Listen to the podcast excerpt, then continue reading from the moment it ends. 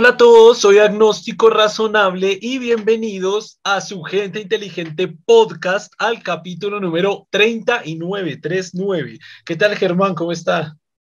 Hola, ¿cómo están? ¿Cómo se siente después de tanto, tanto podcast, 39 capítulos? Es harto, ¿no? Pues lo que siempre hemos dicho, tenemos mucho de qué hablar y, y seguir saliendo y seguir, seguir hablando, encontrando temas, temas y temas. Esa, esa es la actitud. Eh, comencemos este podcast con eso. ¿Qué, ¿Qué opina del podcast anterior, del número 38? Pues fue curioso que pues se tenía pensado hablar de otro tema y ni se tocó, creo que no sé si se llegó a mencionar en algún momento, sino como al final diciendo, nos queda pendiente, pero no más. O sea, y, y se fueron hablando, o sea, no entendí cómo resultaron hablando de eso porque resultaron hablando de una cosa y pensé que era como como un preámbulo para ya entrar en el tema y no después estaban hablando de otra cosa y finalmente no hablaron de eso, sino resultaron con otro tema muy distinto. No sé cómo llegaron a eso.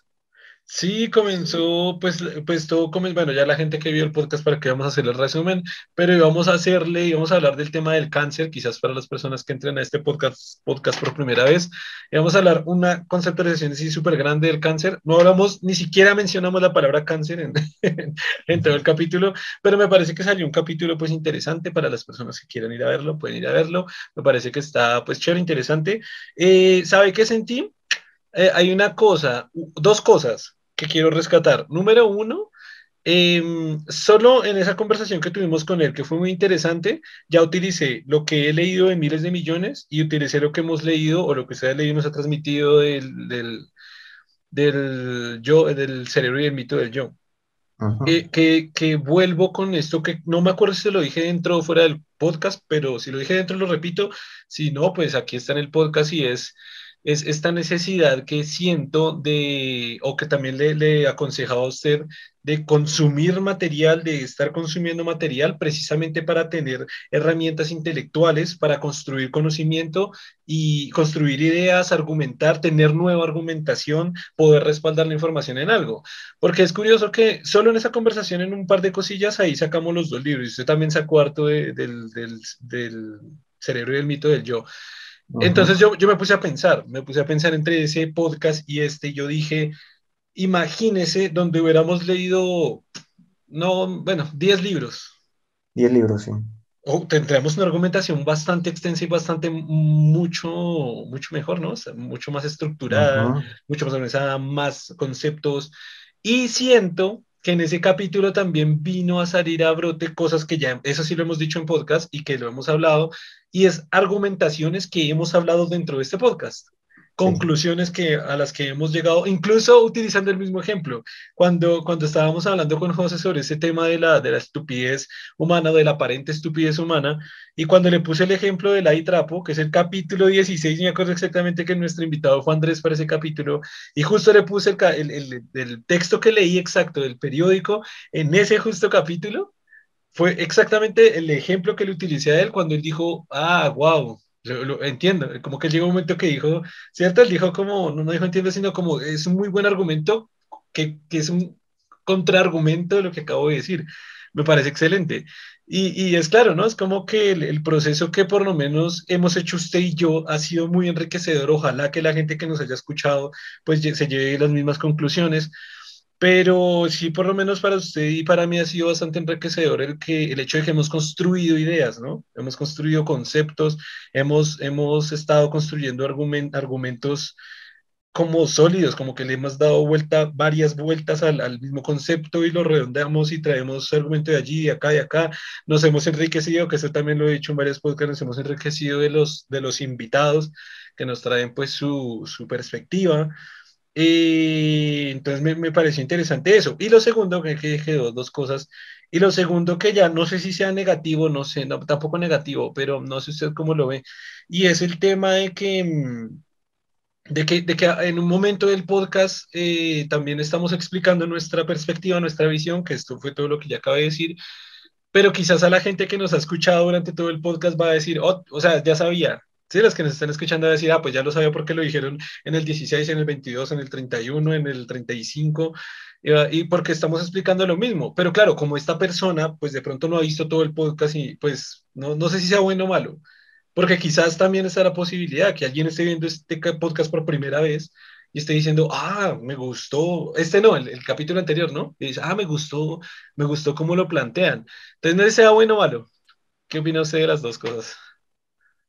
Mm, lo que pasa es que si, usted lo ve también para, para, plantearle la opción, la cuestión de que usted vea un podcast interesante, a veces hay que plantearle que se, lo mismo, hablarle un poco para que la persona diga, ah, uy, hubo un, hubo un tema interesante que hablaron en otro podcast y pues vaya a verlo, ¿no? Entonces, si usted no, en, un podcast que, donde está hablando un tema, no lo referencia, no le dice, mira, hablamos de ese tema y se lo volvemos, le mostramos que hay una cuestión interesante ahí, pues si quiere profundizar más, pues vaya ahí.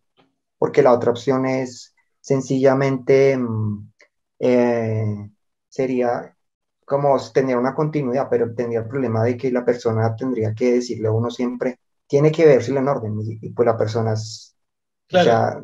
eso va a ser difícil que diga, no, empiezo el siguiente y el siguiente hasta que llegue al que quiero ver, no. La gente va a ver que quiere ver, eso no, sea, eso no se va a poner a mirar los que no.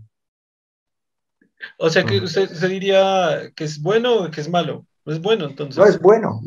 igual de todas maneras, a pesar de que a veces podemos repetir un poco lo mismo, se lo estamos planteando desde, la perspectiva para explicar otro aspecto diferente. Eh, también, o sea, no, es como argumentar con una idea para otro tema diferente. No quiere decir que, que usted tiene que ya, como, como el tema es distinto, tiene que utilizar ideas diferentísimas, ¿no? Porque pues puede ser que esa idea sea la correcta para ese nuevo contexto también. Claro, claro que sí. Sí, entonces al final vuelve, eh, se vuelve una buena, una buena práctica quizás. sí. Para, para, las, para las personas que, pues para las personas que de pronto vienen ese capítulo por primera vez o algo así, entonces se vuelve una buena práctica y quizás sí, para de pronto no ser repetitivo, no, más bien, podría ser bueno ser repetitivo si se plantea desde la perspectiva de la que está viendo el, el, el, invitado, algo así, ¿no? como para mostrarle, eh, mire, esto que nosotros hemos elaborado, pues explica esta cuestión que usted está planteando nueva. Pues claro, y, de hecho muchos lo hacen, ¿no? Mucho, si usted escucha a Rosarín, él utiliza también muchos argumentos que ya ha utilizado en, mucho, en, otro momento, porque pues es la construcción que ha hecho y pues va al caso para explicar algo nuevo que puede darse. Sí, correcto, pero entonces ahí yo lo que veo es que, por ejemplo, Rusarín, eh, claro, repite lo mismo, pero es porque uno lo, uno lo sigue en diferentes puntos. Porque usted sabe que como se ha vuelto famoso, lo han llamado desde muchas partes y se vuelve repetitivo, pero en otros puntos. Aquí igual, igual no, igual sí, sí apoyo también su idea porque, por ejemplo, eh, hay otro podcaster que se llama Roberto Martínez, que un par de veces lo han mencionado acá, y él, él, en su propio podcast, él sí que repite muchas veces de, la, de lo que dicen, pero quizás lo que usted dice tiene razón, también tiene la perspectiva de que, de que se dice en otra situación, en otro interno, con otro, pues sí, no, no creo que está bien, creo que está bien. No, y eso va a pasar, o sea, cuando usted sigue a alguien que tiene una temática específica, eh, muchas veces retoma y repite un poco lo mismo, porque pues es parte de, contextualizar de nuevo para, porque pues eh, se supone que cuando usted llega a ver un, capítulo no, no, no sabe de, lo que ha visto anteriormente, no, no funciona de esta manera, no es como cuando usted lee un libro que lo leen por orden, sino aquí es muy interactivo de que usted puede escoger cualquier capítulo en cualquier momento. Por lo tanto, pues no puede eh, esperarse que, que la persona entre sin contexto. Necesita retomar una idea o un concepto que se habló o que se ha estado hablando para que usted lo entienda, porque cómo, cómo va a ser para, para entender este nuevo video si usted no le contextualizó. Igual con, como lo que usted está haciendo con, con, la serie de la física de nuestro universo, donde usted cuando da la, del siguiente capítulo retoma lo que habló en la anterior. Lo explica muy brevemente porque pues la gente no se lo va a ver en orden. Puede ser que le interese, no sé, el último de Newton. Pero entonces después necesita un poco para entenderlo, ver el tercero y así. Entonces puede ser que puede ser inclusive que lo vea al revés, que vea el cuarto, luego el tercero, luego como Claro, y, y, también, la, o sea, ahí la ventaja es que como tengo el poder de la edición, el poder, el poder, el poder de la edición, eh, se ha visto que, por ejemplo, para enmarcar algo del capítulo anterior, lo pongo al doble rápido. Entonces, eh, es, es, interesante porque en, en, si, si, dije algo de 15 segundos, lo voy a repetir en 7, la gente va a entender que es del capítulo anterior, pero también va a tener una contextualización rápida del capítulo, de la referencia del capítulo anterior correcto. Ah, a propósito, eh, me contó que vio el capítulo 4. Ajá, el de Newton, sí. ¿Qué tal le pareció? Muy interesante, ¿no? Eh, digamos, eh, si había visto documentales sobre Newton antes, entonces digamos que buena parte de la información la tenía, pero me pareció muy interesante cuando, pues no sé si, bueno, como lo diría así como rápidamente, cuando hizo como un resumen de, de sus teorías, como que lo, lo explicó muy, muy bien, ¿no? Con ejemplos muy claros y con videos, o sea, para que fuera muy entendible, lo más, sí, sí, sí. Lo más sencillo posible. Se, se, percató, por ejemplo, que fue como una idea que se me ocurrió en el momento eh, cuando puse el video del tren y del carro. me pareció interesante sobre la primera ley de Newton, que yo, yo, decía, pero ¿cómo, ¿cómo la explico? ¿Cómo la explico? Y pues el video, el video, ¿sabes? No es como un choque normal de un tren y un carro, pero aplica muy bien para, para las leyes de Newton, es decir, y, y, lo voy explicando al momento porque toca graduar la voz y el video para que se vea exactamente. Entonces, cuando una fuerza externa interfiere en la trayectoria del primer objeto y cambia esa trayectoria, es exactamente como pasa, ¿no? Ahí con la que batallé, con la que sufrí un poquito fue con la del avión, como que no sabía qué objeto poner y en serio le di vueltas, o sea, estuve buscando muchos objetos que se desplazaran y se detuvieran. Pero claro, estamos hablando de YouTube. Entonces dije un balón de fútbol. Todos son patadas impresionantes, tiros muy fuertes, la técnica, todo. O sea, entonces yo dije, ok, un carro. Los carros van de carreras, van piques, va súper rápido. O sea, claro, ahí me di cuenta que lo que la gente siempre busca es al revés, la, la emoción, lo que sea rápido, que sea fuerte, que sea, no, no un objeto que vaya y se detenga, porque yo dije, no, no, no sé qué objeto poner, hasta que dije, bueno, un avión, un avión me sirve parcialmente. Afortunadamente puse esta notica aquí, yo no sé si usted la vio esta nota de, ok, el, avión está en desplazamiento y se detiene. Aquí obviamente está interviniendo la, la fuerza de frenado del, del, avión, por lo cual ya no se aplica tan bien el ejemplo, pero puse la nota, puse, bueno, aquí también interviene la fuerza de frenado, hay que obviar la fuerza del frenado, de frenado para entender pues la ley de Newton en este caso. correcto.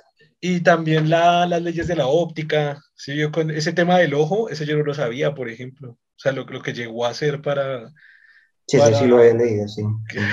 Qué, fuerte. Muy extremo, que meterse un punzón solo para deformar su córnea un poquito extremo, ¿no? Pues que casi, arriesgar, casi arriesgar la visión para comprobar, para, sí, para comprobar o para llegar a una respuesta, wow, o sea. Y, no, y la, la, cuestión que usted planteó que es, ha sido un debate eterno que, de quién es el inventor del cálculo integral y diferencial, si Leibniz o, o Newton. Sí. Es una cuestión que que todavía hay muchos defensores de un clave del otro, como que plantean más uno o el otro. Ahí, sí como el que prefiera usted, muchos lo prefieren a uno o el otro. Sí, sí, sí. Hay, hay dos cosas curiosas ahí. De hecho, vea, esto nunca lo habíamos hablado, pero se me ocurrió, ocurrió ahora. Y esto tiene un nombre. Pasa que ahorita no, ahorita, ahorita no, no me acuerdo el nombre ni, ni poquito, mejor dicho pero es una situación, es como un fenómeno, por así llamarlo, en el cual pareciera que el conocimiento surgiera en diferentes partes del mundo al tiempo con personas que no tuvieron, es, imposible que tengan contacto. No sé si alguna vez había escuchado o leído de, esa situación, que, que, es un tema muy curioso y es un tema de investigación que, pues, que resulta muy interesante. Y ese es un ejemplo.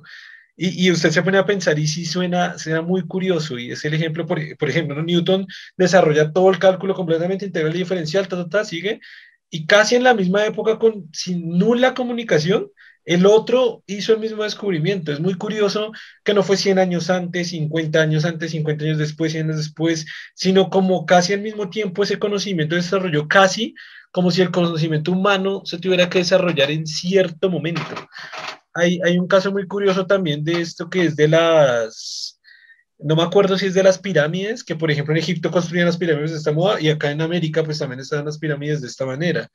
Y hay otro tipo de conocimiento en astronomía que casi por la misma época, no sé, los europeos o los, o los árabes hacían un descubrimiento matemático y, y, en América también lo hacían. Entonces uno decía, entonces son, son, cosas muy curiosas que de hecho se ha analizado y obviamente, y por favor que no se entienda esto como un apoyo a las teorías de conspiración, ¿no? Porque entonces comienza, claro, como son los extraterrestres, bajaron y crearon una pirámide allá y la otra acá, hay un poco de basura ahí que no. O sea, la, la idea es proponer esta situación y analizarlo con ojo crítico y con pensamiento crítico y no, no mm. darle respuesta a un montón de teorías de conspiración o decir que pues, Dios, Dios quiso así y ya, ¿no? Pero sí me parece muy curioso ese, como ese, como ese fenómeno. A ver, por, por el lado de las pirámides, si había leído alguna vez que como que geométricamente es fácil llegar al razonamiento que si tengo la capacidad constructiva de hacer algo así, la, la, la, estructura más fácil y potente de esas épocas, sin ser vertical completamente, pues es muy fácil que, que algo muy, una base muy grande abajo sostenga algo muy pequeño arriba, es casi lógico, y pues con los materiales pues simplemente construir algo de esta forma, ¿no? Pero por ejemplo en el caso del cálculo o en otros ejemplos, ahorita no recuerdo los ejemplos, pero hay muchos ejemplos de ese tema, me parece muy curioso, es como muy... Aunque en eso, por ejemplo, se dice que las verdaderas pirámides son las de Egipto porque las otras se llaman terrazas, porque no tienen esta forma, sino son como terrazas, terrazas, terrazas. Ah, porque no tiene punta o algo así. Sí, porque son más como en forma de terrazas, como que tenían esta, digamos que no. Ah, que son como más cuadradas, o sea, como un cuadrado encima otro cuadrado, encima otro cuadrado. cuadrado. en cambio, el otro sí la redondeaban y dándole esta perfecta forma, porque las contrataban a artesanos para que se las les diera la forma. Sí, O sea, eso fue un cambio. Bueno, fue muy trabajoso. Como usted dice que contrataban, contrataban, contrataban, no creo que haya muchos, muchos, muchas contrataciones. No, pues una cantidad de esclavos para hacerlo, pero también muchos, utilizaron muchos artesanos para, por, o sea, también con, eh, personas especializadas para una forma específica, ¿no? O sea, pues, esa parte. Pero personas especializadas. Pero la, el jalarlas el alarlas y, el hacer todo este proceso, eso sí puede ser con puros esclavos, pero... No, pero digo, personas especializadas, pero a punta de rejo y, y, amenaza de muerte. No creo que, ah, venga, hacemos un contrato, a usted sí le vamos a pagar sus varias monedas de oro. no, creo mucho. Ese, güey sabe arte de artesanía, me hace esa mierda como yo quiero, lo matamos. no, creo que un contrato... Si se equivoca... Ahí lo, lo, ejecutamos de una vez. Como, como con plan dental, psicología, sistema de salud, pensión, primo, vacaciones, no creo. Sí, sí. Eh, pero bueno, sí, no sé qué opina de ese tema.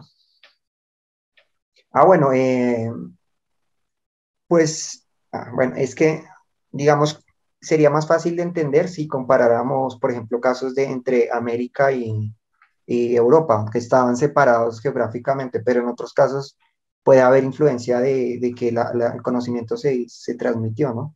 Hubo transmisión por alguna forma, porque pues, cosas que ocurrieron en Europa pueden haberse transmitido hacia y así. Es porque, tienen, porque había rutas comerciales y este conocimiento pudo transmitirse. O sea, por ejemplo, el caso de los fenicios y que ese conocimiento que desarrollaron los fenicios después lo utilizaron otras civilizaciones, es, es, es uno de estos casos. Y así tenemos muchos, muchos ejemplos donde una civilización desarrolla algo, se transmite el conocimiento y otra civilización, digamos, toma esas ideas y desarrolla por su lado, pero ya tiene una idea que se transmitió. En el caso de Leibniz y, Newton es más complicado porque ahí entra uno, no puede uno afirmarlo eh, completamente por lo que Newton dice que lo desarrolló muchos años anteriores, pero no lo publicó, pero usted cómo puede afirmar si eso es cierto o no. es, que, es que ahí está el problema. Ese es el gran punto ahí. Ya lo puede afirmar, pero pues no hay una demostración. Y creo que, según lo que yo conozco, él nunca cogió y mostró los documentos donde lo desarrolló y, miraron a ver y comprobaron que era de ese tiempo. Creo que nunca presentó documentos como para decir, ah, no, mire, tiene estos bosquejos ahí hechos a mano donde desarrolló toda su teoría. Sí, sí, de hecho, de hecho ahí yo lo mencioné en el capítulo cuando llegó Halley, precisamente llegó Halley a decirle, venga, no, que sí, ya, que yo lo hice, ¿qué tal? Muéstremelo. Ah, ay, se me perdió, pues ahí, hasta él mismo lo votó. O sea. Exacto, pues puede ser, inclusive puede ser que lo supiera, pero no lo había desarrollado tan bien y cuando él le pide, pues ahí sí lo especifica. o sea, pues por eso divagando, divagando pudo haber sido. Sí, eh, por eso finge que lo perdió y para desarrollarlo bien, para, pero de todas maneras hay mérito en que lo logró, eso no importa si lo hizo antes o después. Sí. Mm. Sí, y, también fue interesante la perspectiva que lo coloqué porque esto se lo había comentado, creo que lo había hecho en el podcast desde antes, que la idea era mostrar información diferente, ¿no? Entonces, yo mismo lo menciono, pues hay muy buenas biografías de, de Newton ya en Internet, pues para que la gente las vea, el que la quiera ver. Pero entonces yo lo que hice, o sea, hay muchas personas que hablan de la biografía de él y hay muchas personas que explican las, las, las leyes de él, pero no encontré un video que espero que en mí sea una propuesta nueva en donde hablen de la biografía, de su personalidad y su historia, al mismo tiempo que se explican bien las leyes y cada, especificadas bien las leyes y la, la ley de la gravitación universal y pues las, las, leyes de la óptica, que fue lo que traté de hacer, como en el, en el, momento histórico de su vida, contar su vida, contar con las personas que tuvo interacción y al mismo tiempo contar pues cada una de sus, de sus leyes y propuestas matemáticas. Sí, no sé si se fijó en el, en el video explicativo, es el robotcito, me pareció súper explicativo. sí, ah, sí, exacto. Sabe que algo que sí me hubiera gustado, pues no sé si es lo de, siempre tuve curiosidad entre la relación entre Newton y Halley, que fue una relación interesante, porque pues prácticamente Halley es el que lo, le, de alguna forma lo, lo, lo apoya y le, le, propone que publique todo, que inclusive él paga por la publicación porque en ese momento la, la Royal Society estaba quebrada, entonces por, por, su anterior libro. Entonces le tocó casi que a Halley pagarle ese tipo de apoyo, eso es súper interesante. O sea, eso muestra una importancia en Halley que no, creo que no se le ha dado en sentido de que si no hubiera sido él el que le, casi que le, le dice a Newton, publique, eh, lo que usted está desarrollando es muy importante para la ciencia, mm, puede, puede, ser que nunca hubiésemos conocido la genialidad de Newton. Al final creo pasado que como desconocido. Al final eso es lo que, como lo que se refieren como a las figuras ocultas y muchos, muchos se trae ese tema con el tema de las mujeres en ciencia, pero sí, por ejemplo, con el tema de Einstein y su esposa, su primera esposa, no me acuerdo ahorita cómo se llamaba, Melieva, o, o sea, la segunda esposa, bueno, su primera esposa. No, si era la primera, que fue ella, él, si me acuerdo bien, él la conoció en la universidad y, y casi que entre los dos desarrollaron la teoría, o sea, estuvieron acompañados al comienzo y ya después no sé cómo que se apartaron, entonces no supe no sé pues, qué pasó ahí con eso. No, lo, que pasó, lo que pasó fue lo siguiente, sí, se conocieron allí en la universidad, a Einstein le atrajo mucho porque era una mujer muy inteligente, muy, muy, inteligente y con unas habilidades matemáticas sorprendentes. Además, que ver una mujer en la universidad en esas épocas era, era una cosa tremendamente rara, pues una rareza, sí. absoluto machismo que existía por toda la zona, por todo el mundo, bueno, casi por todo el mundo, bueno, al menos en Europa, para hacerlo más específico. Eh, se conocieron, eh, se fueron a vivir juntos, tuvieron un hijo, eh, y en todo ese tiempo la nena le ayudaba demasiado a desarrollar ecuaciones, incluso un tiempo en el que él iba a trabajar y volvía, ella se quedaba en la casa trabajando en toda la cantidad de ecuaciones. Y corrigiéndole, sí, exacto. Mientras, mientras él volvía y él complementaba información o él cogía como una base muy fuerte para el desarrollo de sus teorías. ellos al final terminaron pues porque Einstein era todo perro, todo perro, te todo cochinote. Fue cuando creo que le fue infiel ya con la prima. Exactamente. Exactamente. Entonces, entonces se separaron. Pero ese es otro ejemplo de figuras ocultas, de que, güey, prácticamente que entre los dos, yo, yo pienso, personalmente pienso con lo, que, con lo que he investigado, que sí, obviamente Einstein propuso más, ¿no? Pero que la nena fue una ayuda, no sé, el 40% por lo menos a, nivel matemático y a nivel matemático fuerte, no a nivel ahí de sumas y restas, ¿no? Sino a nivel matemático fuerte para hacer esas teorías. Y lo mismo de ella casi no se habla, de ella, o sea, la figura es Einstein y Einstein y Einstein, el gran Einstein. Lo que no sé si él en algún momento en algún libro le dio crédito, ¿no? O le dijo eh, gracias a ella o con la colaboración de, ¿no? No sé si eso lo llegó a hacer. Ahí sí no estoy seguro, ahí sí no estoy tan seguro. Ahí sí no me Porque eso me pareció curioso entre Marie Curie y, ¿cómo se llama el esposo? Eh, Pierre Curie. Pierre, Curie. Eh, él a él le iban a dar el Nobel, pero solo se lo daban a él. Y él dijo que no lo recibía si a la esposa no también no se lo daban. Entonces, Totalmente. ese es un caso donde realmente se le da reconocimiento. Entonces, no sé si en eso podría ser que Einstein falló. Eso sería interesante para ver realmente su personalidad. Ahí sí, como dice, qué tan noble era realmente. Que la, la verdad, no sé, es que de eso sería, sería interesante investigar si en realidad la mencionó o no Eh, buf, ahorita voy a decir otro ejemplo de otra figura ocultada, por ejemplo, y esto sale casi como el caso de, de Halley y Newton, porque es, es, curioso, porque Halley no aportó nada a la teoría, nada, nada, nada, nada pero ese apoyo, ese, esa insistencia, ese decirle a Newton, venga, haga, haga, haga, haga, fue lo que reveló al planeta Tierra esas leyes tan impresionantes. Ahora, algo, algo así va a traer a colación que todavía se ve más en esa perspectiva, y es, por ejemplo, Stephen Hawking, que ya muchos lo saben, es la persona que más he admirado en, en mi vida, y la esposa, güey, la esposa fue un apoyo brutal por la enfermedad que él tenía y de muchas formas, no a nivel matemático, no a nivel de nada, ni siquiera ninguna sola teoría, pero ese apoyo emocional y, e incondicional de todas las formas de estar presente ahí donde lo deja, eso, eso es un apoyo para un genio brutal. O sea, eso es un apoyo que, que por lo menos uno dice, bueno, la esposa de Einstein por lo menos le, le, propuso teorías matemáticas, que uno dice, wow, pero aquí, aquí no hay teorías matemáticas, pero es un apoyo que sin ella quizás Hawking no hubiera hecho lo que hubiera hecho. O sea, quizás, o sea, vamos aquí hablando ya de, de, posibles que no son, pero bueno, lo hubieran internado en un hospital, se hubiera quedado, porque no tenían mucho dinero tampoco, se hubieran quedado, no sé, con la familia que lo trataran mal o que tuviera abusos, o no sé, en un hospital alejado de todo, que no le dejaran acceder a, una, a, a alguien que le ayudara a transmitir sus ideas. Y, yo digo que eso fue una ayuda, o sea, la esposa fue una ayuda brutal. Entonces a veces pienso que esas figuras ocultas ni siquiera es la ayuda que hagan el aporte directamente a la teoría, sino una figura oculta también es eso, que le apoye como Halley apoyó a Newton, pero todavía más como la esposa de Hawking apoyó a Hawking. ¿Y cuántas figuras ocultas no hay más en, en, el mundo?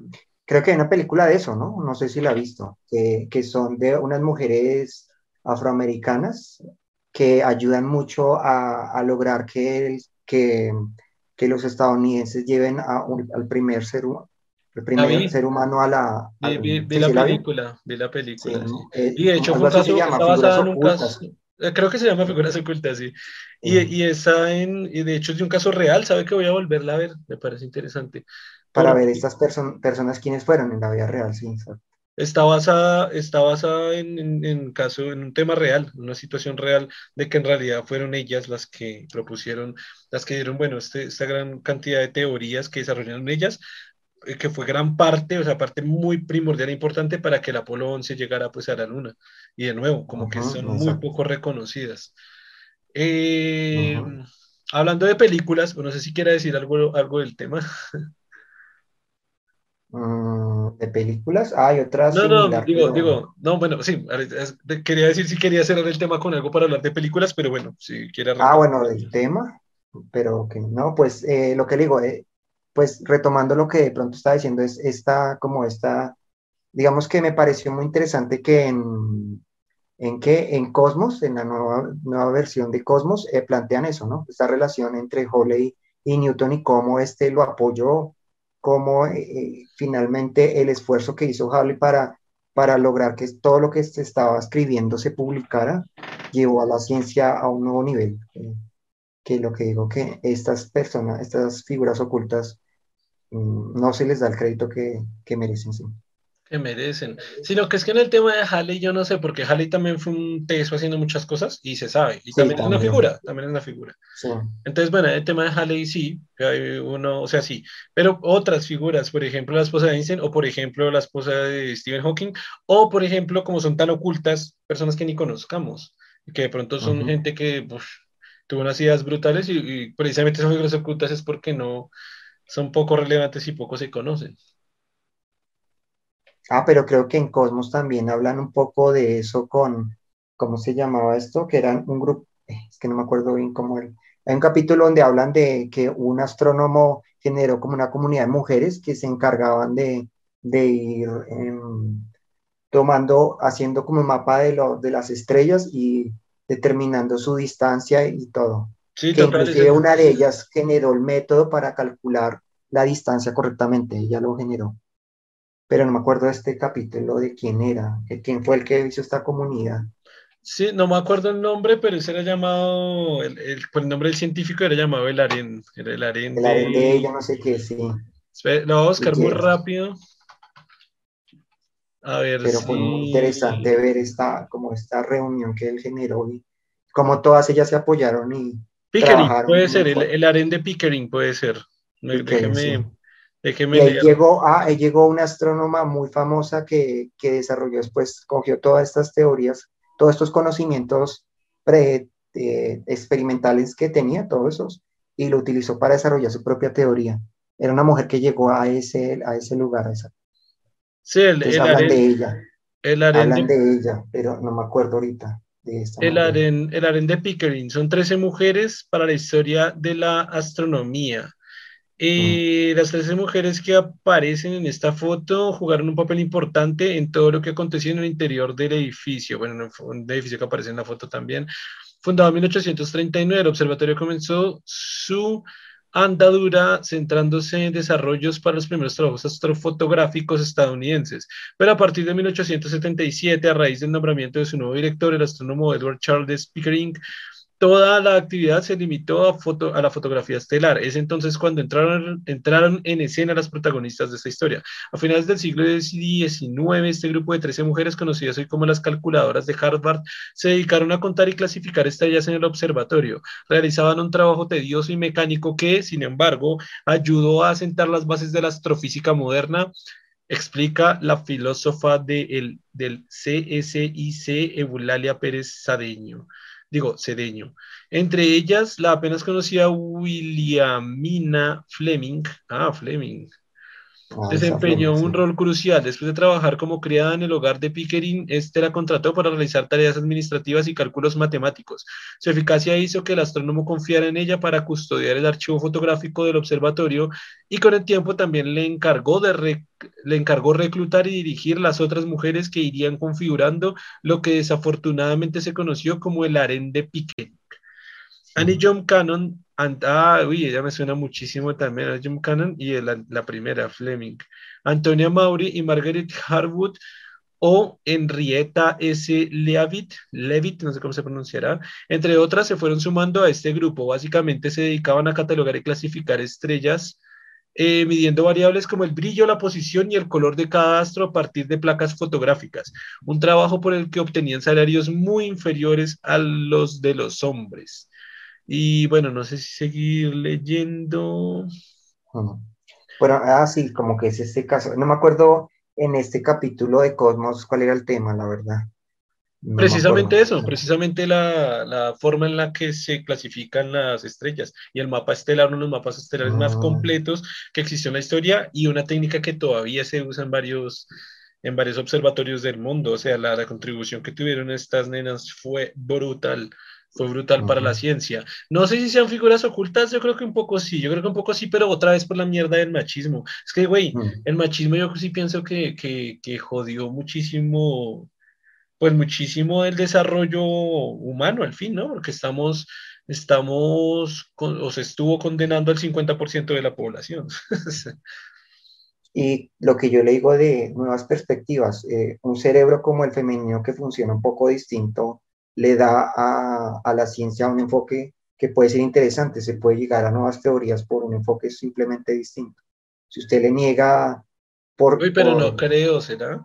No, no, comparto mucho esa idea. Mm, podría ser, lo que le digo, hay la posibilidad. Yo diría que sí, porque eh, una perspectiva diferente puede generar una forma distinta de, de, de, resolver un problema y eso. Entonces, ah, ahí estoy de acuerdo, ahí estoy de acuerdo, pero por persona, no por sexo.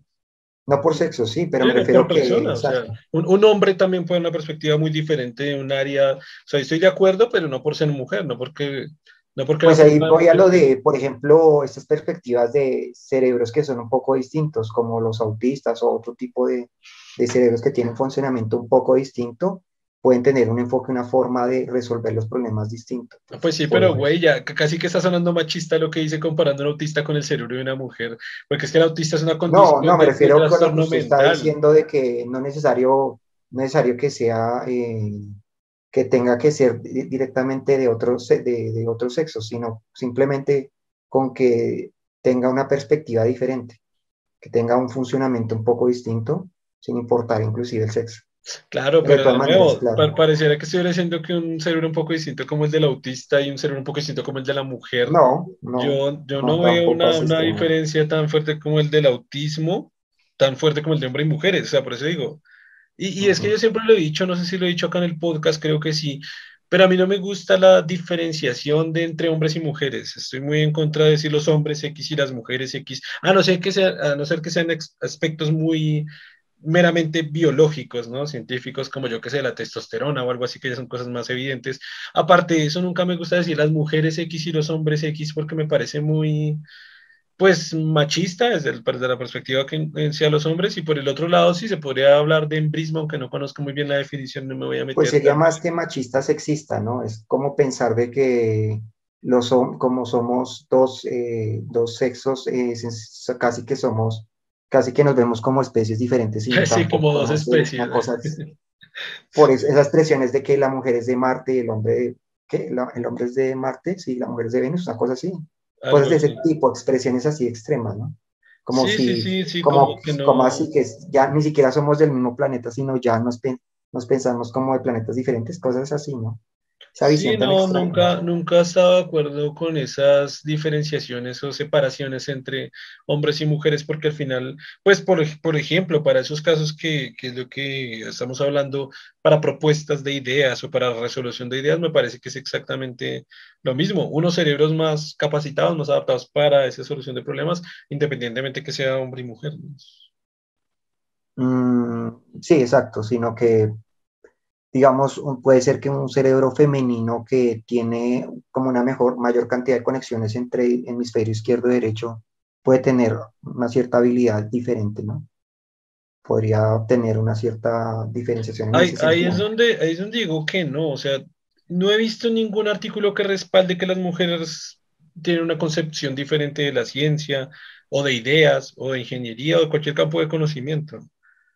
Mm. no sé en qué se basa pues me pensaría en términos de habilidades, ¿no? No de, de, habilidades, ciertas habilidades un poco, puede ser que uno tenga una, una pequeña ventaja sobre el otro, puede ser.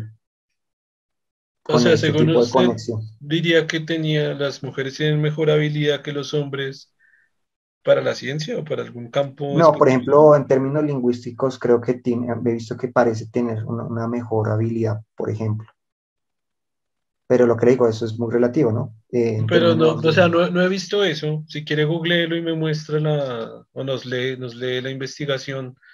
O sea, que dice que el cerebro femenino que tiene más habilidades. No, eso es más una hipótesis que realmente, no sé si realmente hay una teoría detrás, o sea, ha tratado de, de llegar a, a, encontrarlo.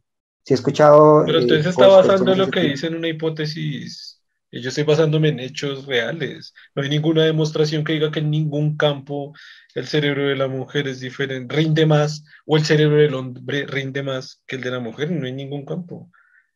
No se han hecho experimentos para tratar de... O bueno, se han hecho, claro que se, han, hecho. yo los he leído, y por eso le digo, no he encontrado ninguna, ninguna conclusión que llegue a, una, a la conclusión pues, que está diciendo. Mm. Tendría que, la sí tendría que leer, a ver, buscarlo para ver. Pero porque si usted dice que hay una diferencia de un podría, nunca, nunca he hecho lo afirmado, dijo podría haber. Claro, pero con base en una hipótesis que no es científica. Mm, ¿Cómo así? No, pues si se están planteando y se han hecho investigaciones es porque se está manejando una cierta hipótesis, de todas maneras. Claro, y la conclusión, la conclusión es que no hay diferencia ninguna. Esa es la conclusión. Mm. O sea, es más un mito popular que, que, realmente un hecho. Pues, y es que lo que pasa es que es un mito que precisamente está basado en, en, en, la diferencia de sexos, que muy, muy seguramente es el machismo, porque de nuevo lo que iba a decir, si usted afirma que un, cerebro tiene... Sí, el sexismo, sí, más el machismo, sexismo, sí. Si, si, usted afirma que un cerebro tiene mejores cualidades sobre el otro, también, o sea, se infiere directamente que también tiene peores condiciones que el otro. Entonces, diciendo, no, la, mujer tiene mejores condiciones para la ciencia, por ejemplo, hipotéticamente, significa que entonces un hombre también tiene mejores habilidades que la mujer para cocinar, yo qué sé, no, pues, pues lo que le digo, no, no he visto ninguna, ninguna, ninguna conclusión científica que llegue al aspecto de que si esa diferencia sea realmente interesante para cualquier para cualquier, ¿qué? Para cualquier, mm, para cualquier campo, para cualquier campo del conocimiento. Porque, por ejemplo, si, si, lingüísticamente fueran mejores, entonces, no sé, aprenderían más idiomas o aprender idiomas más fáciles, más fácil, o etcétera. Y pues em, se ha visto hombres con una cantidad de, idiomas, que saben un montón de idiomas y lo manejan bien, como mujeres también, ¿no? Por eso digo, es que la diferencia está entre personas, no entre sexos. O sea, así como hay mujeres complicadas, hay hombres complicados, así como hay mujeres que gritan, hay hombres que gritan, así como hay, o sea, todo, es que es, dependerá, así como hay mujeres muy buenas en ciencia hombres muy buenas en ciencia, en ingeniería. Sin embargo, esto también me trae un, dato que, que, leí alguna vez, y es este, esta poca afiliación, por así decirlo, que tienen las mujeres a carreras, por ejemplo, como la ingeniería de software.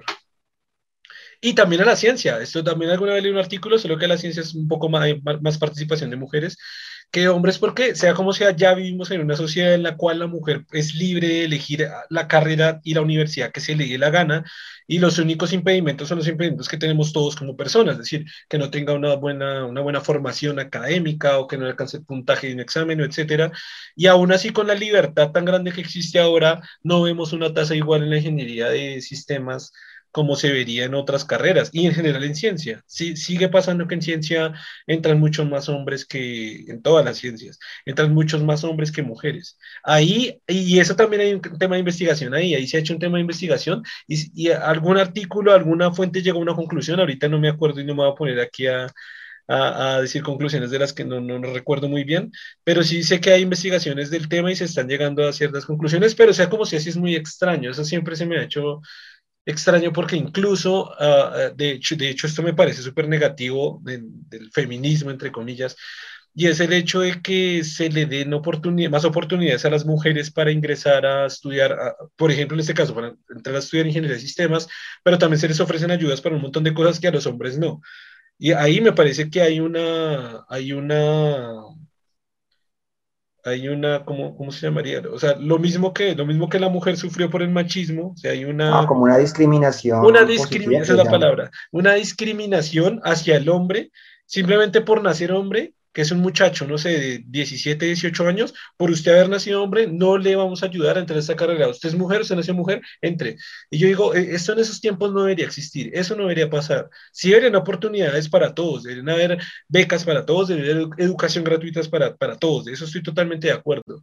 Pero que se le ayude a alguien solo por sexo, solo por nacer mujer, serás como una mujer, como mujer, entonces le damos una beca para, para ingeniería de sistemas. Pero bueno, me desvío un poquito del tema. Lo que estaba diciendo es que incluso a pesar de que se le dan estas becas gratuitas y apoyos a las mujeres, no están logrando todavía una tasa, ni siquiera, o sea, han incrementado muy poco el nivel de mujeres que hay en esa, en esa carrera.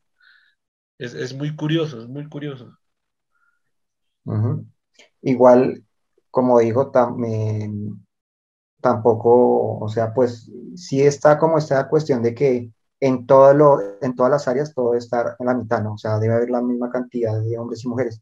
Pero eso no, no quiere decir que hay que forzarlo. Si un género no quiere meterse a un área, pues sencillamente que lo domine el otro, porque pues ese, si, si, si, él no lo quiere, o sea, de acuerdo. es como decir, no, que tiene que haber, eh, no sé, que, en qué área hay por decir algún caso, aunque no, no sé si sea cierto, digamos, en términos de la cuestión de, de estética, de belleza, de cuestiones de belleza, que tienen que haber la misma cantidad de hombres y mujeres. Si al hombre no le interesa ese tema, pues no, no tiene que ser así.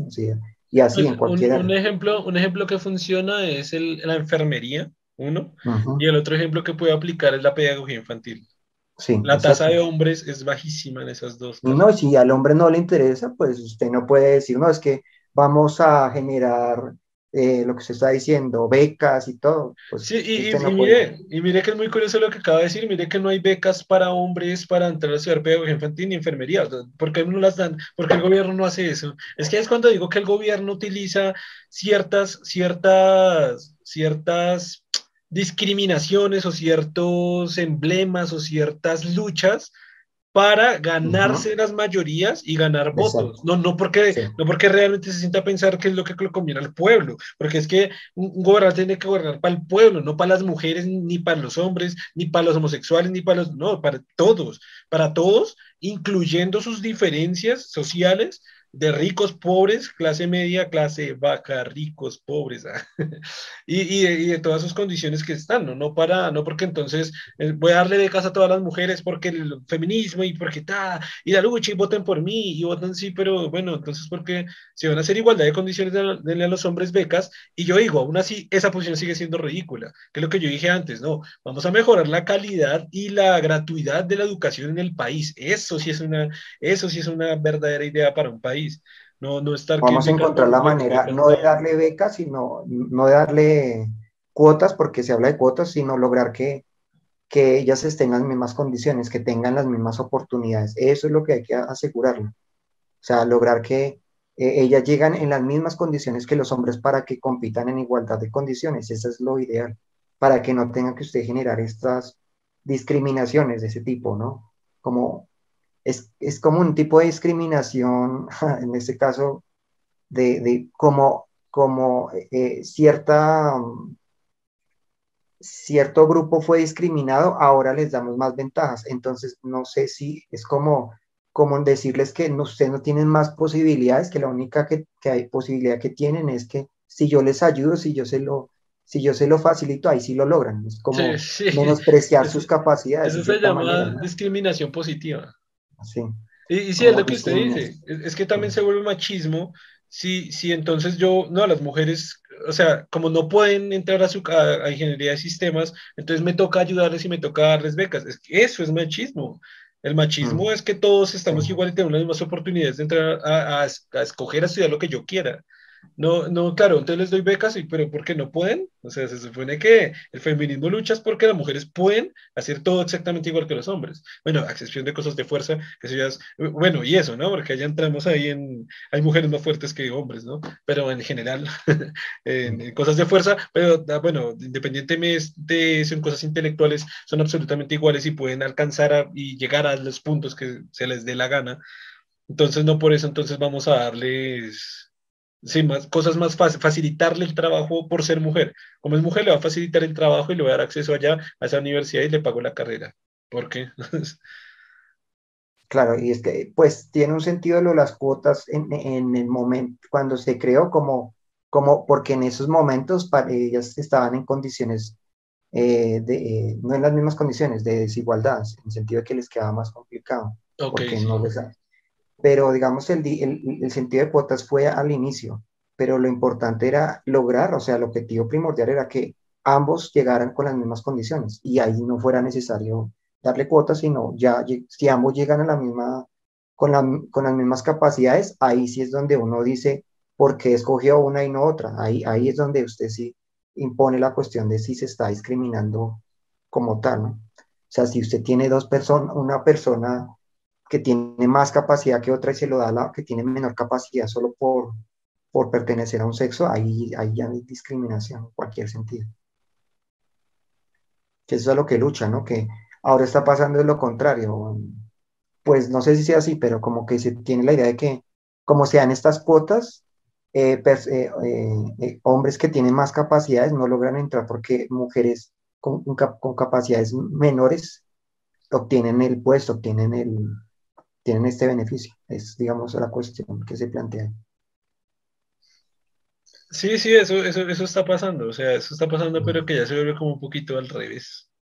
al revés, ahora está. Ok, hablando de películas. pues había la película que le va a plantear a, a esa y otra que es sobre una mujer que quiere escribir sobre la vida de las las, mujeres que, que, hacen limpieza, que en, la mayoría, en casi todos los casos eran mujeres eh, afroamericanas. Entonces era contar cómo era su, su vivencia allá, ¿no? Y hace un libro sobre ello. No sé si no, no, le, no, le, entendí, o sea, ¿vio una película? No le entendí. Sí, una película. ¿O nos está recomendando una película? No, es una película. No sé, pues recomendarla, no sé. Ah, pero la pues vio o no la vio, no, es que no le. Sí, la vi, la vi, la vi, la vi. ah, ¿y, ¿y, no la recomienda? No, sí, puede ser, la recomiendo, sí. No, pues es que no sé los gustos de las personas, no puede ser que les guste, no, no. Ah, no, pues a, ver, uno, recomienda algo es porque uno considera que es bueno y que otra persona lo vea. Ahora, si es muy aburrida, pues Es por ejemplo, por ejemplo, hablando de no recomendaciones, vi los Juegos del Hambre. Yo, yo me atrevo a decir, hay gente que le puede gustar el género y si le gustaba ya véala, pero pero güey, no vayan a ver esa porquería. No sé, qué película tan mala, güey, es que tiene tanto nombre, tiene tanto nombre que de hecho la vi por el nombre. Y dije, uy, todo el mundo lleva Juegos del Hambre, suena tanto que voy a verla. Uy, no. No, yo en qué momento dije esa barbaridad. Es, es, muy estúpida, pero uy, es estúpida por todo el sentido que le vea, güey, es nada es una estupidez hecha película. No, no, no, no, no la recomiendo nada. De hecho, entró en el top de las peores películas que he visto. Eso sería una película no recomendable. Pero, pero perdón que lo. ¿Pasajeros? No. Perdón, que lo, perdón que lo interrumpí. Eh, usted, usted nos está hablando de una película que usted vio, de que, que, es como documental, ¿no?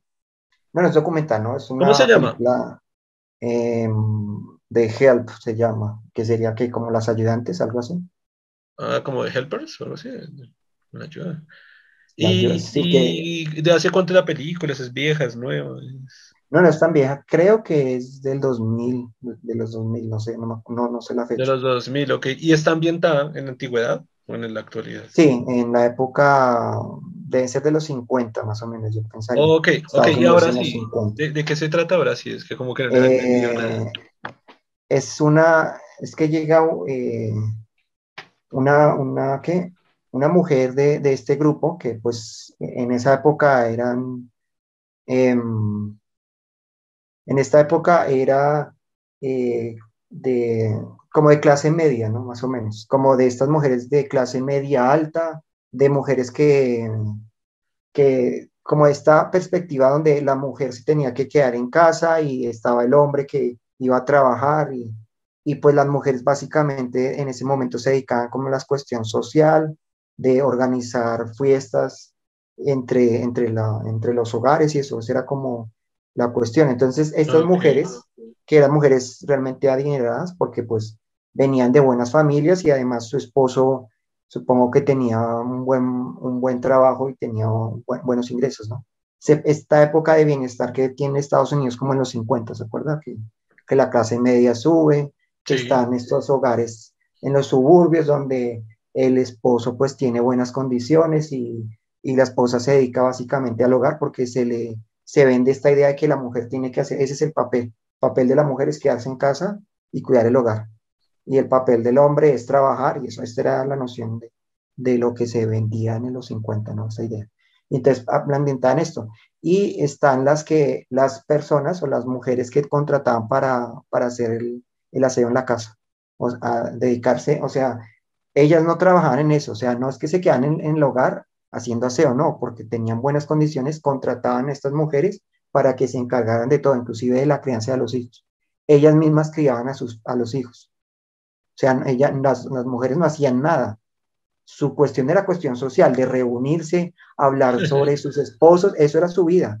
Ellas no hacían nada porque no era eso, y, verse bonitas, verse muy atractivas. Eso, supongo como que mantener un estatus, ¿no? Supongo. Estatus, sí. Pero no, no hacían nada en el hogar, porque para eso tenían y contrataban a estas mujeres afroamericanas que se encargaban hasta de criar los hijos, de, de alimentarlos, de bañarlos, de, de, consolarlos, de hacer el papel de mamá también. Tenían que hacer el papel de mamá, porque ya no hacían nada. Ellos, eh, sus hijos eran como adornos que ellas como que alzaban y ya para mostrar que tengo un hijo, pero la que se encargaba de limpiarlos y hacer todo el papel de la mamá era estas mujeres. Entonces, es de esta cuestión, de esta, esta cuestión es una de estas mujeres que no se había casado, era la única de las pocas que no se había casado, regresa porque, había estudiado, creo que en Nueva York, había estado en Nueva York y quiere hacer carrera como escritora. Entonces, se regresa y decide hablar con estas mujeres y pedirles que les cuenten historias de lo que pasa en esos hogares. Y ella escribe un libro sobre eso donde cuenta cómo es el trato con ellas, cómo ellos, lo que le estoy comentando, de cómo cuidan a los hijos, de cómo los tratan, de cómo la relación entre estas mujeres y contar todo lo que pasa ahí, de la forma en que las tratan, de que, ah, de la discriminación extrema que lleva al punto donde las mujeres, ellas tenían que utilizar un baño por fuera de la, de la casa para evitar que lo contaminaran. O sea, era como una idea de que estas mujeres no podían utilizar un baño interno, sino que tocaba, iban a poner un baño por fuera de la casa porque no, era esta forma de discriminación. ¿Y eran, eran negras, de casualidad? Negras, claro. Ah, eran negras, sí. Y es esto, y, ella escribe el libro y lo publica y pues es el escándalo cuando se, se, escucha pues las historias porque revelan las historias de lo que ellas hacían, de cómo trataban a sus hijos, de todo lo que ellas hacían. ¿Sabe que me suena un poquito la película? Yo no sé si fue que vi un fragmento o ese fragmento que tengo es de otra película, pero pero está chévere, entonces ¿no, la recomienda o no? Ahora sí. Sí, sí la recomiendo. Ah, bueno, bien. Ah, ¿Cómo se llama? ¿De, de Helper? ¿De Help? De Helps. De Helps quiere buscar el nombre para, para que nos dé el nombre bien. Venga, miramos, y miramos. Claro, porque, porque la quiero buscar y no, y no, y no, y no sé el nombre. Gracias a Germán. bueno, mientras busca, hago spam. Metanse. Sí, de Helper, sí. Ahí no me dejo hacer. Ah, no, pero ¿qué? No, espere, no, no, no, porque esta cosa es, no, es otra cosa. Ah, claro, puso de Help, le salió el link de Help. Ah, sí, es de Help. Y le pareció. No, de Helper puse y no, me salió otra cosa. Sí, sí, es de Help. De, ah, de Help. Help. Ah, De Help solamente, no de Helper, sino de Help. Ok, ok. ¿Y en español? No, no. Ah, en título en España fue Criadas y Señoras y en Hispanoamérica Historias Cruzadas. Ay, como que sí, como me suena, me suena. Cruzadas, me parece que fue el nombre que creo que aquí llegó. Historias Cruzadas. Ok, ya saben, gente que está escuchando este podcast y nos está viendo, les, Germán les recomiendo esa película. Yo no, porque yo no sé si sea mala. y yo no les recomiendo los Juegos del Hambre, qué cochina de película. Ahora, vi, vi una película que se llama Psycho. Es es, es, que, bueno, yo, yo a Germán ya lo he dicho varias veces y aquí dentro del podcast lo he dicho que uno de los temas que más ignoro yo es de cine. Así que estoy reduciendo esa ignorancia. He visto harta película, he visto varias películas, muchas, no muchas, pero varias. Y entonces estoy reduciendo esa ignorancia. Así que vi una película que se llama Psycho. Es la película, en, en mi vida, no en mi opinión personal, es la película más vieja que he visto. Es de 1960 es la primera película que veo a blanco y negro, es la película más vieja que he visto, o sea que entra en dos de mis récords, y está catalogada en IBM como una de las mejores películas de terror de la historia. La, vi por eso. Eh, si están buscando terror, no se la recomiendo porque no asusta ni verga. al, al, final asusta un poco, sí, al final asusta un poco, pero a ver, también yo le di la, le di la, la parte que es una película de 1960 y ahorita los, los efectos que tenemos. la que quiero ver meses a Psicosis, por ejemplo, porque la han recomendado y quiero ver qué tan... Ah, pues, esta manera tenebrosa. Y pues es esa, ¿no? ¿No es la misma, no? Ah, Psicosis, creo que sí, ¿no? O, pues, pues ¿se en blanco y negro? No, sí. no, no, no sé, no sé, no, no se lo digo porque ese es el nombre en, en español y pues yo la conozco es en inglés, que se llama Psycho. Pues tocaría que me dijera a ver que, de cómo de qué comienza para saber si es, si es eso o no, porque... Pues sí, es la historia de una chica que está trabajando para una empresa. No, no, es, no, no es, no es. no es, no, la, la de psicosis, la de, la de Hitchcock.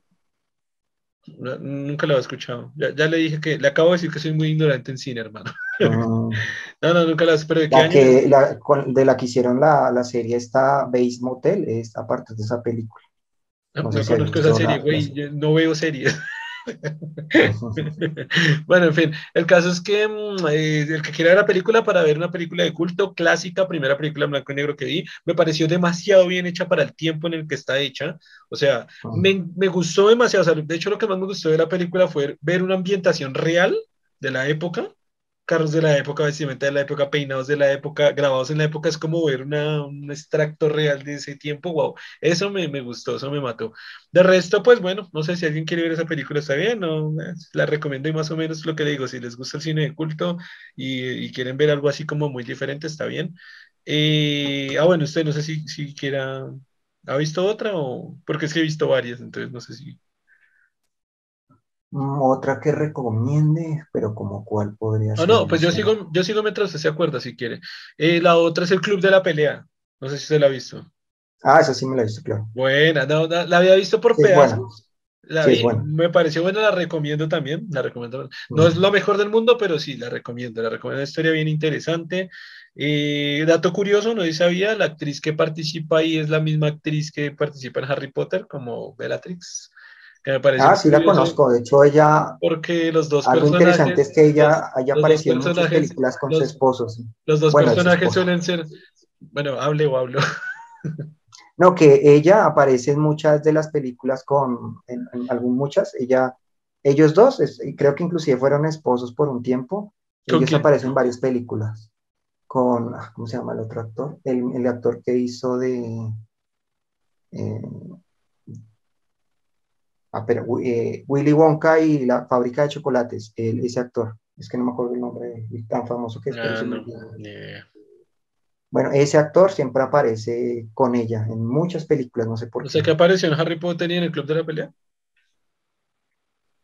Ah, venga a ver, en las, no, en esa no, en, donde apareció fue en la de, mm, pero, ¿cómo se llama esta? ¿Harry Potter? Eh, sombras, sombras tenebrosas, estuvieron los dos, en la de, mm, ¿cómo se llama? Ah, la de este libro famoso de, esta niña que cae en el agujero de gusano, en el agujero del conejo. en el agujero de gusano, yo dije, uy, yo tengo que ver esa película, uy. El agujero del conejo, sí. Alicia en el país de, la, el país de las maravillas. entonces están ahí. En otra de El jinete sin cabeza están también. En varias películas de terror están casi siempre los dos. No sé si es que si es porque los, al director les, de estas películas les gusta que estén los dos o no sé. Pero bueno, pero lo que estaba diciendo es que estos dos personajes son muy siniestros. Son, tienen como una con cierta locura y me gusta como, lo, como esa interpretación de las dos. El Club de la Pelea, entonces les recomiendo esa película. Yo sé que la gran mayoría ya las ha visto, la, ha visto, pero bueno, se la recomiendo. Yo aquí apenas estoy reduciendo mi ignorancia en cine. Eh, otra película que vi fue El curioso caso de Benjamin Bottom. Mm, ¿La has visto? Sí, bueno. Sí, también. Sí, es buena. Me pareció muy larga. Si es buena, me pareció muy larga. Entonces ya de momento está como que. y la otra que hizo esta entrevista con el vampiro, ¿cómo le pareció? No la he visto. ¿Se la ha visto, no? Que le, que voy a responder. Sería bueno que la viera. Dice que hay una película que se llama así, güey. También ¿no? ¿Qué tal le pareció? Muchos, muchos dicen, tienen su, digamos que por las personalidades, o sea, por los como fue con actores muy famosos, dicen que se perdió un poco la, la trama por eso, pero creo que sí, muchos la recomiendan. Entonces, ¿Pero por qué la recomiendan? ¿Son parecidas o qué? No, porque pues parece que usted está viendo películas de Brad Pitt, entonces una de esas es, como, pues, como ¿Y de dónde concluye que yo estoy viendo películas de Brad Pitt por una película que... No, no por dos. Porque ah, bueno, pues, bueno, dos películas que vi Brad Pitt, ya estoy viendo todas las películas de Brad Pitt. Pues no, pero viéndolo, no así, pero sí, esa, es buena también. Pero ahora que habla de Brad Pitt, vi, eh, ah, esta estoy seguro que no la he visto, aquí le voy a ganar en conocimiento en cine. Eh, era así una vez en Hollywood. Ah, no, pues sí la he escuchado, pero nunca me la he visto, la verdad, no. no. Se la recomiendo. las más recientes no, no las he visto. se la, se la recomiendo, se la recomiendo. Me gustó. Además que la escuché, y, pero me, y me intenté ver un pedazo, pero no me lo vi bien. Entonces, no, no, no. Ah, a verla. Pues, pues, si usted la recomienda, entonces de pronto sí es buena. No, no, la, no la quise ver porque no, no sabía si era buena, entonces no la vi. pues me parece, o sea, es que a ver, o sea, el casting que tiene es brutal. De hecho, la quería mucho ver por ese casting que tiene tan tremendo, o sea. Eh, además, no sé, Brad Pitt y sobre todo Leonardo DiCaprio, o sea, soy como seguidor de Leonardo DiCaprio, me encantan las películas de ese güey, casi todas. Creo que todas. ¿Titanic también o qué? Casi que afirmo que todas. ¿Cómo? ¿Titanic le gusta? Titanic me pareció una película muy buena, ¿a usted no? Pues es que ese género un poco romántico no me gusta, pero bueno, sí. Ah, no, pero a mí Titanic me parece una película muy buena, me parece una película muy, muy buena. Y no sé si le quita el romance, sigue siendo una película muy buena, aunque claro, obviamente se basa en el romance y es difícil quitarla. No sé, no sé, el palagoso me molesta, pero bueno, digamos que sí. Ok, eh, insisto, como iba diciendo, no me, no me parece que, que Leonardo DiCaprio tenga una película mala, casi que me gustan todas, prácticamente todas. Y bueno, como estaba ahí junto con Brad Pitt, Brad Pitt creo que también, no, no, no, tampoco sigo mucho, lo sigo mucho a él, pero sí ah, que tiene eh, películas eh, muy buenas. La, la, de este también se la ha visto, la de mm, Atrápame si puedes, también se la vio. Ah, esa sí me la he visto como tres veces y me gusta bastante. Me la he visto unas, unas tres, cuatro veces. Me gusta bastante, es muy buena. O la de, también está de, ¿cómo se llama? Ah, el hombre la máscara de hierro. Es muy, esa me la he visto como tres veces. Esa ah, película. Sí, hay varias, sí, hay varias. Creo que la de que yo no me he visto que, que, me han recomendado, pero no sé por qué no la he visto, es la de Django. Django sin cadenas. Uy, Django es sin cadenas. Esa como que es buena, pero la verdad no me la he visto. Django, ok, voy, a, voy a verla. Que ahí aparece también. ¿Es de Leonardo DiCaprio? Ah, bueno, interesante. ¿El Renacido la vio? ¿El Revenant? No, no sé, no, no sé, no me la he visto. Uy, ¿qué pasó con esa? Ganó el Oscar, brother. No, no sabe nada. Me acuerdo de los memes de por fin me gané no, sabe, no sabe nada de cine, Germán, no sabe nada. No, es que cine reciente casi no he visto. Ah, estoy jodiendo. Si yo soy el que no sé de cine. eh, okay, es que cine reciente no, no he vuelto a ver. No Esta sí se la recomiendo mucho. O sea, era así una vez. Ah, sí, ah, no, no, es lo mejor, pero es que, a ver, es que me parece muy interesante. Es por la perspectiva que yo le di. O sea, hice un análisis sobre partes de la película. No, sí lo puedo decir porque no es spoiler. O sea, hay pedazos en los que el director utiliza como una dramatización, como una sobredramatización para llegar a una como para llegar, como para emocionar a las personas sobre algo que no puede pasar, y en la película pasa lo obvio que va a pasar. Entonces es muy curioso como, el, como que el director juega con un dramatismo y una preámbulo a una situación que pudiera pasar de una forma. Entonces como que uno se emociona o piensa que va a pasar muchas cosas y pasa lo más evidente que va a pasar. Eso no es un spoiler, ah. pero lo, lo, como siento que el director juega con uno como en cuatro partes, no sé, como en cinco o seis partes de la película, y en otras llega a la conclusión opuesta, no cree que lo más obvio es esto y llega al otro lado. Entonces también eso no queda como, como que me, medio loco y con, con, diferentes propuestas que le va haciendo el, el, director en diferentes partes de la película, eso me gustó mucho.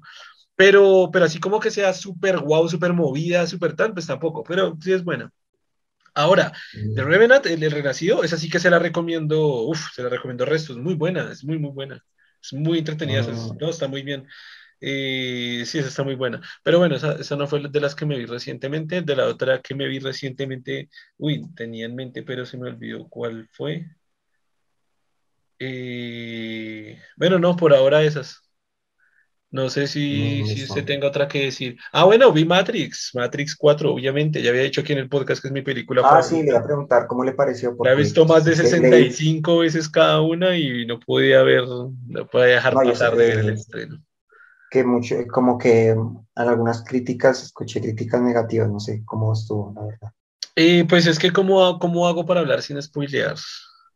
No, eso lo diga si le pareció buena o mala, así más. Pero es que yo soy un fanático de Matrix, güey, yo la amo, yo las amo. pues por eso, pero sintió que lo decepcionó un poco o sintió que... no, a mí me gustó, a mí me gustó mucho, a mí me gustó mucho, pero es que estoy hablando como fanático. Pero sí, porque es que me encanta Matrix, me encanta Matrix y el hecho, o sea, esperé tantos años para ver Matrix 4 que me vale verga si hubieran sacado una porquería, me hubiera gustado. Ahora, no considero que sea una porquería, está muy lejos de ser una porquería. ¿Qué tiene de malo? Eh, los efectos, no sé, no sé qué vergas les pasó, pero es que también creo que es por, el, por el preámbulo que uno tiene, o sea, por lo que uno espera de la película, pero los efectos que utilizan son una, una porquería, o sea, no no en todas, pero una escena en particular, que no la cuento porque si la cuento les spoileo casi todo, sí, sí. pero una escena en particular donde literalmente se puede ver, o sea, la cuerda no se ve porque la borran, pero fue lo único que hicieron como que prácticamente se ve como casi donde está suspendida la persona, o sea, como casi, y, o sea, como que se ve la, la, la, atracción de la fuerza que hace la cuerda en las diferentes partes del cuerpo, como que se ve en ese momento donde está la atracción de la cuerda. Y dice, güey, yo, o sea, Matrix revolucionó los efectos especiales cuando salió en su época, yo esperaba lo mismo ahorita. O, o, por lo menos que utilizaran lo mejor de los efectos, o sea, no se contraten al equipo de Avengers, güey, que tienen unos efectos brutales. Pero es un efecto como la cuerda y como con... No sé si, no sé si me explico, es como con la... como con pereza. Hicieron con no, pereza. No, no, no, no, me, me refiero al, movimiento, a ese movimiento, ese, ese efecto que tiene ahí en ese pedazo en particular es tan evidente, como que se nota tan bien donde están aplicadas las fuerzas, lo que quiere decir, se ve tan bien donde está aplicada la fuerza de la cuerda, que lo único que hicieron fue borrarla, pero, no, con pereza no, a ver, tiene otros efectos brutales. La parte donde ambientan a Zion y la parte donde ambientan las naves, la típica nave yendo por el túnel. además que las naves se ven mejores, los sentinelas se ven brutales, ¿no? No podemos decir que tampoco está hecha con pereza. Eh, pero, pero sí hay uno que otro efecto que uno dice nada, que, o sea, no, no, no. Se descuidaron en, esos detalles. Se descuidaron, pero sí, muy feo, muy feo. Eh, y el resto, pues no sé, yo, yo la recomiendo, me pareció buena, a mí me gustó, yo la recomiendo. Eh, además que pareciera una película que está muy, muy orientada a los fans. Es decir, hay demasiadas brutales referencias a las tres anteriores, a todas. Pero referencia así brutal que, claro, me la he visto tantas veces que me sé los diálogos de memoria, me sé las escenas de memoria y simplemente veía un poquito, un fragmento así en miniatura de dos segundos de la escena y ya sabía dónde venía y qué era. Entonces sí creo que hay que saber harto, no harto, pero bueno, hay que saber de las películas anteriores bien. Además que eh, ahí participa uno de mis, mi, mi, personaje, el, actor, mi actor favorito de mi serie favorita, que es How I Met Your Mother. Eh, participa en esta, en esta, en esta cuarta entrega ah, como protagonista. Y eso me encantó, eso me encantó porque es ver, ver, o sea, es como unir a dos mundos, ¿no? Mi serie favorita con mi película favorita y ver al actor favorito de mi serie favorita metido allí interactuando con, con los personajes de Matrix, eso me mató también, eso me encantó. Mm, bueno, ah, bueno, listo. La temática central me pareció medio, medio ridícula, la temática central como tal. El comienzo de la película me pareció brutal, o sea, literalmente usted con el comienzo queda como, ¿qué putas? O sea, como, ¿qué? No puedes, no puede, no pueden estar diciendo esto, es increíble.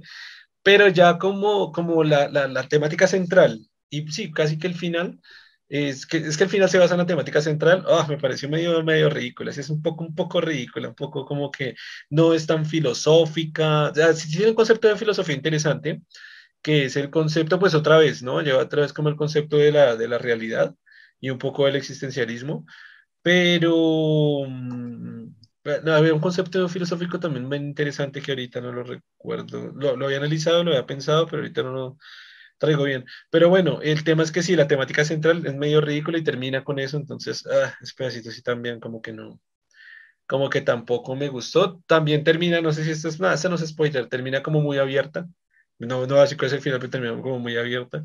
Eh, bueno, esas son como las conclusiones así en general, sin spoilear. bueno. Es que yo estaba en la, en la cuestión, como en la, en la que, mm, en decisión de si me veía esa o me veía la de, la de qué, la de Spider-Man sin retorno a casa, algo así. ¿Ya la vio? Vamos a verla. No, no me he visto ninguna de las dos. Vamos a ver Spider-Man, güey. Ah, bueno, también sí. bueno, eso lo cuadramos fuera del podcast y después les contamos aquí. Severo, vamos a ver la después les contamos aquí.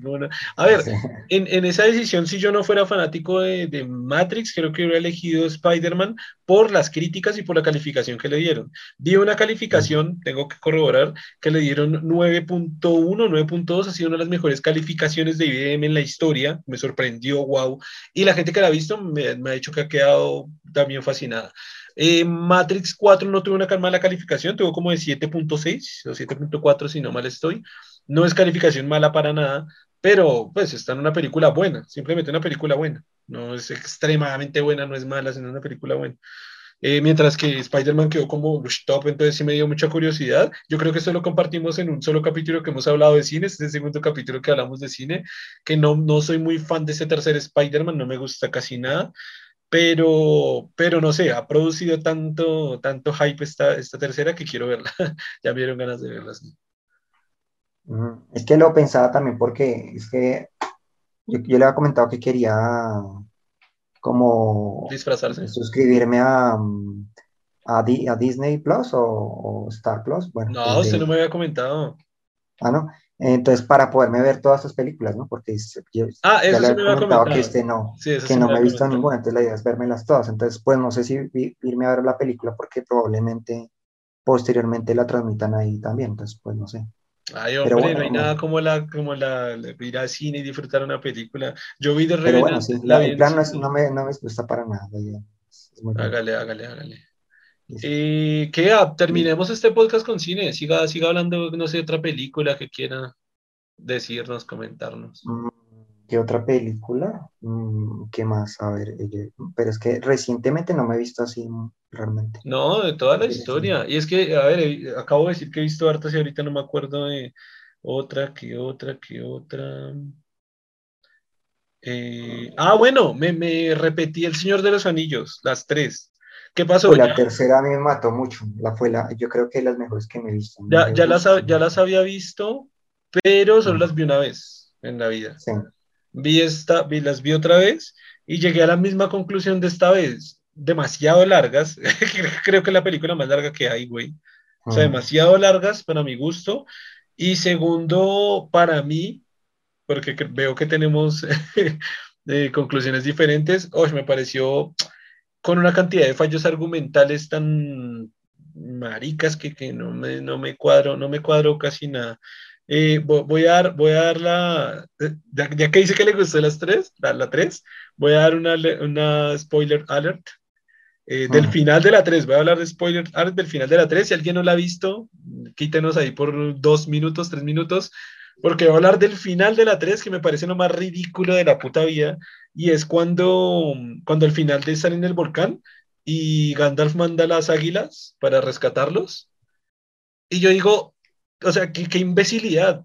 Porque Gandalf desde el comienzo no mandó las putas águilas si ya sabía el punto exacto donde estaban, a qué iban, cómo iban, por qué no desde el comienzo mandó las águilas y ya se sabía que tenía la facultad de invocar las águilas porque escapó del otro mago utilizando la puta águila? ¿Por qué no mandó el águila, llevó al hobbit, mandó que estuviera el anillo y se devolvía? Conocía el camino, conocía la ruta, sabía el lugar exacto. Pues lo único que puedo pensar sobre eso es que acuérdese que el ojo que todo lo ve, los podía ver en ese momento, ¿no?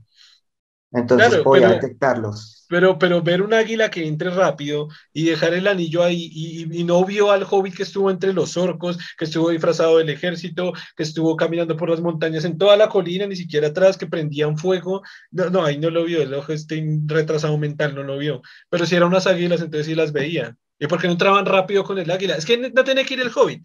El águila llevaba el anillo y pum, lo botaba ya rápido, botaba rápido. Y, fueron tres águilas. Haga una estrategia aérea, mandé una, mandé la otra, mandé otra hacia allá, mandé otra allá, mandé otra hacia allá y listo. Se acaba, le, ahorré dos películas, la mitad de la primera y en media hora se acaba esa película. Listo, chao. De hecho, estaba pensando que en el libro es un poco diferente, ¿no? La cuestión ahí. No, pues ojalá, eh, porque es que, es que el libro es muy diferente en esa cuestión. Segunda crítica, está hecho para niñas, niños esa mierda. No hay ni una gota de sangre. O sea, este marica mm, Aragón se cae por un puto abismo y el hijo de puta tiene una heridita aquí y una heridita aquí.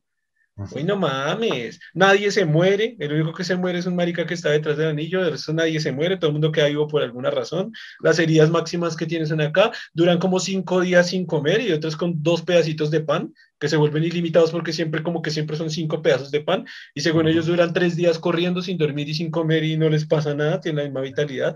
Aragón puede agarrarse contra cinco orcos y esto me saca mal la piedra porque yo soy defensor de los orcos en World of Warcraft y amo a los orcos y un orco tiene, según, según las dos películas, un orco tiene la fuerza como de tres humanos o cuatro humanos y Aragón solito mata a cuatro orcos y uno lo mata así. Le mató el orco. Ah, y hubo otra que así o sea, lo, lo coge así y le hace así. Así, pero, pero así. Ah, le torció el no, cuello. No es así, ni, ni así, no, sino así. Ah, le torció el cuello, sí. No, pero se lo torciera, le hacía así. Es que le hace así. Y a otro orco lo mató como así, como que coge la espada y le hizo como así. Y lo mató. El güey, ese, ese, y ahora ah, me acuerdo esta última se, enfrentó a los jinetes, se enfrentó a los jinetes cuando eran cinco. Y el man solo mató a los cinco. Un jinete. Me acuerdo de la ah, película de Warcraft. Le, iba a dar un orco con una espada a un hobbit. Y un orco lo tenía así. Y hay película de niño. ¡Ah! Te voy a matar. Te voy a hacer sufrir. Te va a doler esta. Esta, esta puñalada te va a doler. Ay, Mario, puñálelo y ya. Pues, una habladera y lo apuñala y no sale sangre. No, no, no, no, no, no, güey, no. No, no, no digo que está mala porque ahora lo bueno, ¿no? Me gustó mucho la ambientación, los efectos que usa son brutales, la ropa que usa son, o sea, es increíble, la, los paisajes, me morí yo como viajero que soy, amo los paisajes. Eso sí, la historia sí, el aire es así. Visualmente es muy bonita ah, y, también musicalmente me gustó también. Brutal también, sí, nada, eso sí es, eso sí hay nada que decir, brutal. Pero con esos fallos yo quedo, no, marico, no, no, no. Me acordó, ah, de, hablando de películas, pues esa no sé, esa debe ser vieja, pero me la vi no hace mucho, que fue la de Warcraft, el, el de los dos mundos. Ah, ¿se la vio?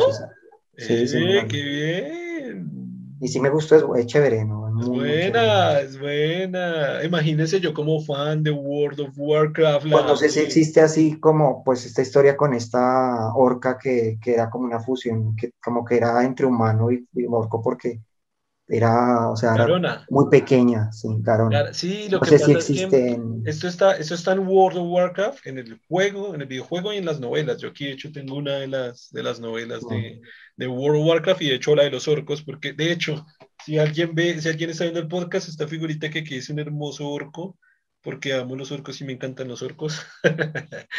Así que, ah, bueno, sí, Garona es la combinación, sí, ese es el hijo entre un humano y un, y un orco, y de hecho tiene una historia súper interesante en el videojuego y en la historia de las novelas, o sea, en la, base. Ah, pues sería que, ah, sería interesante que me lo contara. Porque pues en el libro no, en, la película no, hablan mucho de eso. Me, está corchando porque ahorita no recuerdo mucho, pero ok. Lo que recuerdo es que es, pero es casi lo que está en la película, o sea, lo plasman bien. Es hijo de un humano, es hijo de un orco y ella aprende a hablar orkish, que es el idioma de los orcos, y aprende a hablar humano. Entonces ella como que crece con la facultad de las dos, como con tendencias culturales de las dos dinastías. Por lo tanto, se puede fusionar bien entre las dos. En, en el juego, esa raza se llama pícaro, ella es una pícara, que en inglés es un rogue, ¿no? En, español suena pícaro, suena como, como más medio sexual, pero no es como un ladrón. Yo, yo lo veo aquí como si fuera como un atracador, como un apuñalador, como un ñero, como un villero, como una gonorrea. sí, no, es muy curioso porque en el, en el videojuego, y de hecho a mí me encanta cómo lo, plan, lo, lo plasman, porque primero es especialista en dagas, o sea, para apuñalar, y él se basa en velocidad. Tiene que ser muy rápido. Muy rápido, ¿por qué? Porque por lo general son flacos, son delgados, y por lo que son delgados tampoco pueden cubrir, eh, cargar armaduras muy pesadas. O sea, ellos solo pueden cargar armaduras de cuero. El cuero es lo máximo que los puede cubrir a ellos. Entonces tiene mucha asociación con el ladrón por eso, ¿no? Tienen un poder, una especialidad que es correr muy rápido, corren más rápido que cualquier personaje del videojuego. Y pueden correr tan rápido que se pueden escapar muy rápido cualquiera. Entonces es como un atracador, güey. Cuando roba, lo que hace es irse que nadie lo alcanza. Corren muy rápido y nadie lo alcanza. Entonces él tiene una habilidad en el juego que corre tan rápido que nadie lo alcanza. Tiene una habilidad que en cualquier momento desaparece. Entonces como el atracador, ¿no? Se lo roba y usted, y ya no lo ve. Entonces el videojuego es así, usted como que está peleando con él y usted cuando lo va a coger se le desaparece y usted, ¿dónde estás? Como que, ¿dónde está el ladrón? No, nadie lo ve. Tiene pociones, es tramposo, es tramposo por todas esas cosas de volverse invisible, aparecer, correr, usa pociones, envenena las llagas para, las dagas para que le haga más daño bueno, pero bueno, me puse a hablar del juego y me emocioné aquí con el juego. El caso es que ella es una rogue, o sea, es como una pícara, una ladrona, entonces sí suele ser muy tramposa. Entonces muy tramposa con, con la alianza contraria. Entonces, como que ella juega muy en los dos bandos de, de, estoy con ustedes, los apoyo, pero no, estoy con ustedes, los apoyo, y como que es muy traicionera, como que se ve, se ve ese pedazo. Y no me voy a poner a hablar más porque no me acuerdo más en, el momento, pero sí en una de las novelas desarrolla una historia protagónica entre, entre una alianza que van a hacer entre los dos, y ella, y ella tiene una alianza como muy, como un protagonismo muy interesante ahí. Pero la verdad ahorita no, no recuerdo bien como para, para ponerme a decir cosas. Pero sí me encanta el videojuego como usan. Por ejemplo, me, hizo acordar eh, El Señor de los Anillos de los magos. Porque, por ejemplo, en el videojuego los magos, como le dije, las armaduras pueden utilizar máximo la tela. Solo la tela pueden utilizar. Pueden utilizar un bastón, que normalmente el bastón le da poderes especiales, o en su defecto una espada. Y ahí me acuerdo que Gandalf usa, usa bastón y espada, usa las dos.